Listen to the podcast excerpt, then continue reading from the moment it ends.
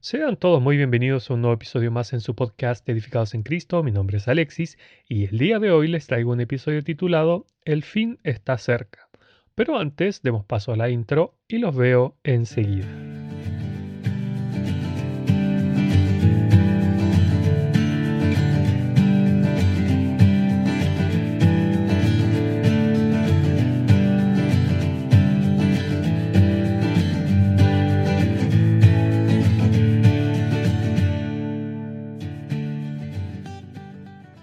Dice la palabra de Dios, pero tú, Daniel, cierra las palabras y sella el libro hasta el tiempo del fin. Muchos correrán de aquí para allá y la ciencia se aumentará. Daniel capítulo 12, versículo 4. Esta semana en Chile, país de donde soy y en donde resido, ha sufrido una serie de protestas y revueltas con matices altamente delictivos de una magnitud tal que causaron que el gobierno de turno haya decretado un estado de emergencia, haciendo salir a las calles a los militares para así poder mantener el orden público, detener los saqueos y la destrucción de la propiedad tanto pública como privada. Este tipo de situaciones se han estado repitiendo en varios países del continente y también del Caribe, como por ejemplo Colombia, Ecuador, Perú, El Salvador, Haití, etc. Pero a decir verdad, poco a poco este mismo caos se está apoderando del mundo. Es cosa de mirar las noticias en medios de comunicación internacionales y especialmente en YouTube, eh, en donde podemos ver este tipo de movimientos sociales masivos marcados por el descontento general, ya sea por uno u otro tema.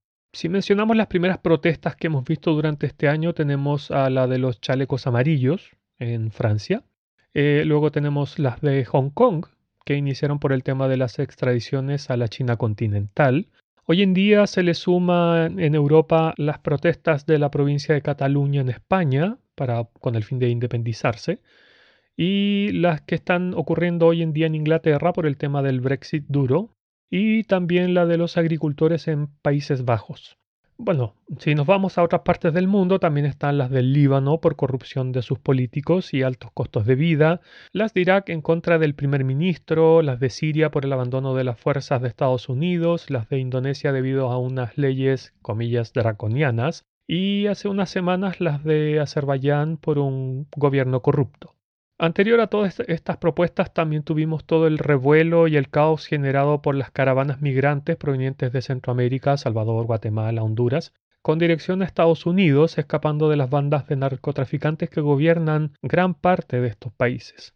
Progresivamente vemos cómo el caos se está apoderando del mundo, y si hacemos una analogía sería algo así como si una enfermedad infecciosa se diseminara por el cuerpo de una persona de manera veloz. Sin embargo, todo esto es parte de lo que debe acontecer en el mundo.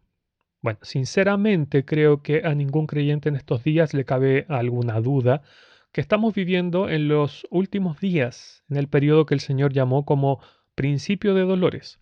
Dice su palabra, respondiendo Jesús les dijo, mirad que nadie os engañe, porque vendrán muchos en mi nombre diciendo, yo soy el Cristo, y a muchos engañarán y oiréis de guerras y rumores de guerras. Mirad que no os turbéis, porque es necesario que todo esto acontezca. Pero aún no es el fin, porque se levantará nación contra nación y reino contra reino, y habrá pestes y hambres y terremotos en diferentes lugares. Y todo esto será principio de dolores. Mateo capítulo 24, leí entre los versos del 4 al 8. En los noticieros vemos cómo se nos presenta desastre natural tras desastre natural, hambrunas en diferentes lugares del planeta, brotes de enfermedades, algunas de estas enfermedades bastante raras, desconocidas, que cobran un gran número de víctimas, etc. Y como dije, todo esto es necesario que acontezca, pues Dios así lo dispuso en su soberana voluntad. Pero, ¿por qué? Bueno, antes siquiera de poder contestar a esta pregunta debemos entender la forma en cómo opera nuestro enemigo el diablo. El Señor Jesús dijo acerca del diablo, Vosotros sois de vuestro padre el diablo, y los deseos de vuestro padre queréis hacer. Él ha sido homicida desde el principio y no ha permanecido en la verdad, porque no hay verdad en él. Cuando habla mentira, de suyo habla, porque es mentiroso y padre de mentira. Juan capítulo 8 versos 44 y 45. El rasgo característico de Satanás es que no sabe decir la verdad, porque simplemente lo suyo es la mentira. Aunque él no miente de manera abierta, sino que lo hace muy sutilmente. Eso es lo que vemos en el encuentro con Eva en Edén, eh, cuando el maligno le presenta en primer lugar un Dios mezquino, que no les permite disfrutar de los árboles que dejó cuando le dice, con que Dios os ha dicho no comáis de todo árbol del huerto.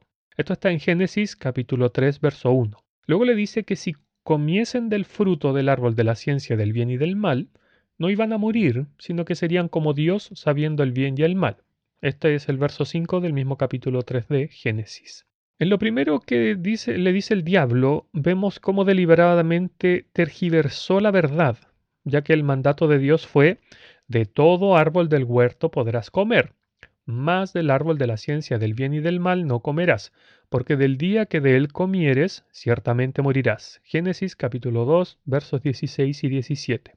En lo segundo que dice vemos que muestra una o enuncia una comillas verdad a medias porque era cierto que iban a adquirir la capacidad de diferenciar entre el bien y el mal, una vez que obviamente comiesen del árbol, pero no le dijo cuáles serían las consecuencias de hacerlo. Ahora vemos cómo el diablo siempre busca estimular la codicia, ya que este es el deseo más profundo de los seres humanos y que da origen a nuestros pecados. La codicia nos lleva a desear tener lo que no poseemos y en la gran mayoría de los casos lo que Dios no nos ha dado de manera deliberada.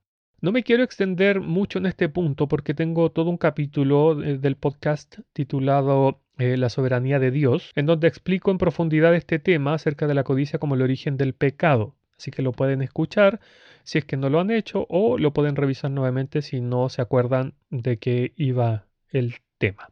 Entonces, ya que nos queda claro la manera de actuar del maligno, es decir, siempre inflamando nuestra codicia, dándonos verdades a medias o derechamente tergiversando la verdad, podemos entrar de lleno a explicar por qué Dios está permitiendo que pasen estas cosas en el mundo hoy en día. Todo este descontento social se está transformando en un caos masivo y, como decía anteriormente, se está extendiendo como una enfermedad a nivel global. Esto no es más que una de las estrategias del mentiroso para asumir al mundo en la desesperación porque lo próximo que hará es sumergirnos en una crisis económica mundial extremadamente fuerte. Los economistas concuerdan que hay seis posibles causas que la pueden desencadenar. La verdad es que no me quiero extender tanto en este tema. Prefiero dejarles dos enlaces en la descripción de este capítulo para que ustedes revisen y se enteren un poco más del tema. Pero en general todo esto estaría pasando ahora a finales de octubre, principios de noviembre, o por lo menos a fin de todo este año. Pero bueno, volviendo al punto original. ¿Cuál es el objetivo principal del maligno con todas estas cosas? Bueno, es que las personas de todo el mundo necesitan verse acorraladas bajo gobiernos corruptos que los oprimen, en medio de guerras y crisis humanitarias y o sanitarias donde peligren sus vidas, delincuencia y violencia sin control, que la gente se vea sin un trabajo, obviamente sin dinero, que se sientan desesperados por no poder suplir sus necesidades básicas, que no les alcance el dinero, o que no sean capaces de proveer alimentos para su familia, o que no cuenten con agua potable o agua para beber. Eh, la idea es que todo esto sea a escala mundial, ya no solo un país, ya no solo una crisis humanitaria de, unos países de África, no, esto a escala global, eh, con mucha fuerza, todo esto, como les digo, con la finalidad que el ser humano sienta la necesidad desesperada de un, comillas, salvador, alguien que venga a solucionarle todos sus problemas, que traiga paz, equidad entre las clases sociales, que los libere de todos sus problemas, porque los organismos internacionales como la ONU, la Organización Mundial de la Salud, la OTAN, no se, supone que no van a dar abasto. Entonces, este Salvador será deseado, eh, será anhelado por las gentes y básicamente es el anticristo. Aunque quiero mencionar un detalle. Eh, la palabra de Dios nos dice que la llegada de este ser maligno será a través de grandes señales. Dice 2 de Tesalonicenses 2 entre los versos 8 y 10. Y entonces se manifestará aquel inicuo a quien el Señor matará con el espíritu de su boca y destruirá con el resplandor de su venida inicuo cuyo advenimiento es por obra de Satanás, escucha esta parte, con gran poder y señales y prodigios mentirosos, y con todo engaño de iniquidad para los que se pierden, por cuanto no recibieron el amor de la verdad para ser salvos. Esta aparición del anticristo no será algo discreto, sino que la palabra de Dios nos deja muy claro que Satanás montará, por así decirlo, todo un espectáculo, porque dice, con gran poder. La palabra aquí en el griego original es dunamis o dinamis, que esencialmente significa poder, pero también puede denotar actos de poder, por ejemplo, milagros. En este caso en particular, la palabra dinamis o dunamis se usa para describir actos de poder, o sea, decir milagros, porque Satanás puede falsificar milagros. La otra palabra que menciona es señales. La palabra en griego aquí es semion, que Satanás ofrecerá señales falsas y maravillas con la venida de este inicuo. Y también habla de prodigios. La palabra aquí es teras, que significa maravilla, milagro, ocurrencia milagrosa. Aunque es distinto de señales como tal, en todos los casos las teras ocurren junto a la señal formando una especie de modismo, dice el diccionario de donde saqué esto. Por ejemplo, Mateo 24, 24 dice, porque se levantarán falsos cristos y falsos profetas y harán grandes señales y prodigios. Ahí de nuevo tenemos la fusión, señales y prodigios, de tal manera que engañarán, si fuere posible, aún a los escogidos. La capacidad de realizar señales y maravillas proviene de un poder sobrenatural, como por ejemplo de Dios a través de uno de sus apóstoles. Pero también puede provenir del maligno, como es en el caso del advenimiento o la llegada del anticristo. E, estas definiciones las saqué del diccionario expositivo completo de Mounds. Ahora, ¿por qué estoy hablando de todo esto? Bueno, como cristianos nosotros debemos estar velando. Mm, ya no podemos, o sea, nosotros no podemos eh, ser engañados o no debemos ser engañados, menos obviamente por el padre de las mentiras. El Señor dijo en el versículo 4 del capítulo 24 de Mateo, hablando acerca del tiempo del fin, e, él inicia su discurso diciendo, mirad que nadie os engañe. También en Proverbios 1.10, Dios nos dice, Hijo mío, si los pecadores te quisieren engañar, no consientas. Este no consientas es no estés dispuesto a ser engañado o no te dejes engañar, es la idea. Por tanto, nosotros tenemos que ser conscientes que estos eventos que ya están ocurriendo hoy en día en nuestros países, no, nosotros no podemos vivir como si no estuviesen pasando sin preocuparnos de lo que realmente está aconteciendo a nuestro alrededor. Debemos alertar de lo que está pasando al mundo, anunciarles que el fin se acerca y que deben estar preparados para ello.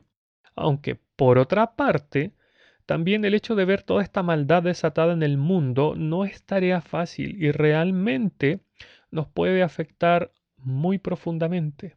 Sentir una genuina compasión por aquellas almas sin sentir el desprecio al mismo tiempo es un don que solo Dios nos puede dar. Mis hermanos amados, debemos estar preparados para soportar todo lo que viene. Tenemos la obligación de orar para que Dios prepare nuestros corazones y mentes no solamente para que amemos a nuestros semejantes, sino que además debemos orar para estar sólida y firmemente cimentados en la roca que es Cristo. Pues a fin de cuentas, Él será el único escondedero contra el turbión, como dice en Isaías 4:6. Porque sin importar todo lo que vayamos a padecer, Dios está en control. Y debemos ser fieles imitadores de nuestro Señor Jesús, quien no se quejó, quien no se desanimó, que, como nos dice Hebreos, tenía el gozo puesto delante y así atravesó la cruz. Hermanos, se vienen tiempos mucho más difíciles. ¿Por qué?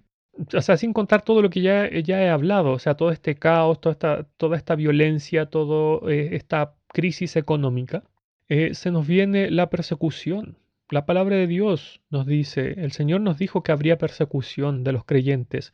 Y esta persecución aún no se masifica, se está masificando de a poco. Por ejemplo, se está volviendo un tema recurrente entre nuestros hermanos en China. Eh, por ejemplo, ayer o antes de ayer veía como eh, en una provincia no de las centrales o de las más conocidas, estaban derribando una iglesia de nuestros hermanos. Eh, nosotros tenemos que orar por nuestros hermanos, debemos orar por nuestros hermanos, así como los, por los misioneros que están allá o que han sido capturados en distintos lugares y que están siendo torturados o sus familias están siendo torturados para hacerlos sufrir y que ellos nieguen o blasfemen el nombre de Cristo. Todos nosotros nos va a tocar padecer por el nombre de Cristo alrededor de este mundo y debemos estar firmes en el Señor. Como dice en Hebreos 10:23, Mantengamos firme sin fluctuar la profesión de nuestra esperanza, porque fiel es el que la prometió. Así que hermanos, estemos atentos, no nos dejemos em, llevar por la corriente ni nos quedemos dormidos en los laureles. No debemos hacer vista gorda de lo que está aconteciendo alrededor nuestro en el mundo. Debemos ser actores, debemos levantar la voz y decir eso está mal, eso no está bien, Dios dice otra cosa y debemos pelear contra todas estas leyes satánicas. Hermanos, como les digo, preparémonos, tenemos que estar preparados en oración. Se nos vienen tiempos aún difíciles, aún hay tiempos difíciles que están por venir. Todos piden, Señor, ven pronto, Señor, ven pronto, pero el Señor no nos va a sacar tan pronto, porque su palabra lo dice tenemos que sufrir persecuciones por su nombre. Así que, eh, amados hermanos, como leía, mantengámonos, mantengamos firme y sin fluctuar esta profesión de fe que tenemos. Que el Señor les bendiga.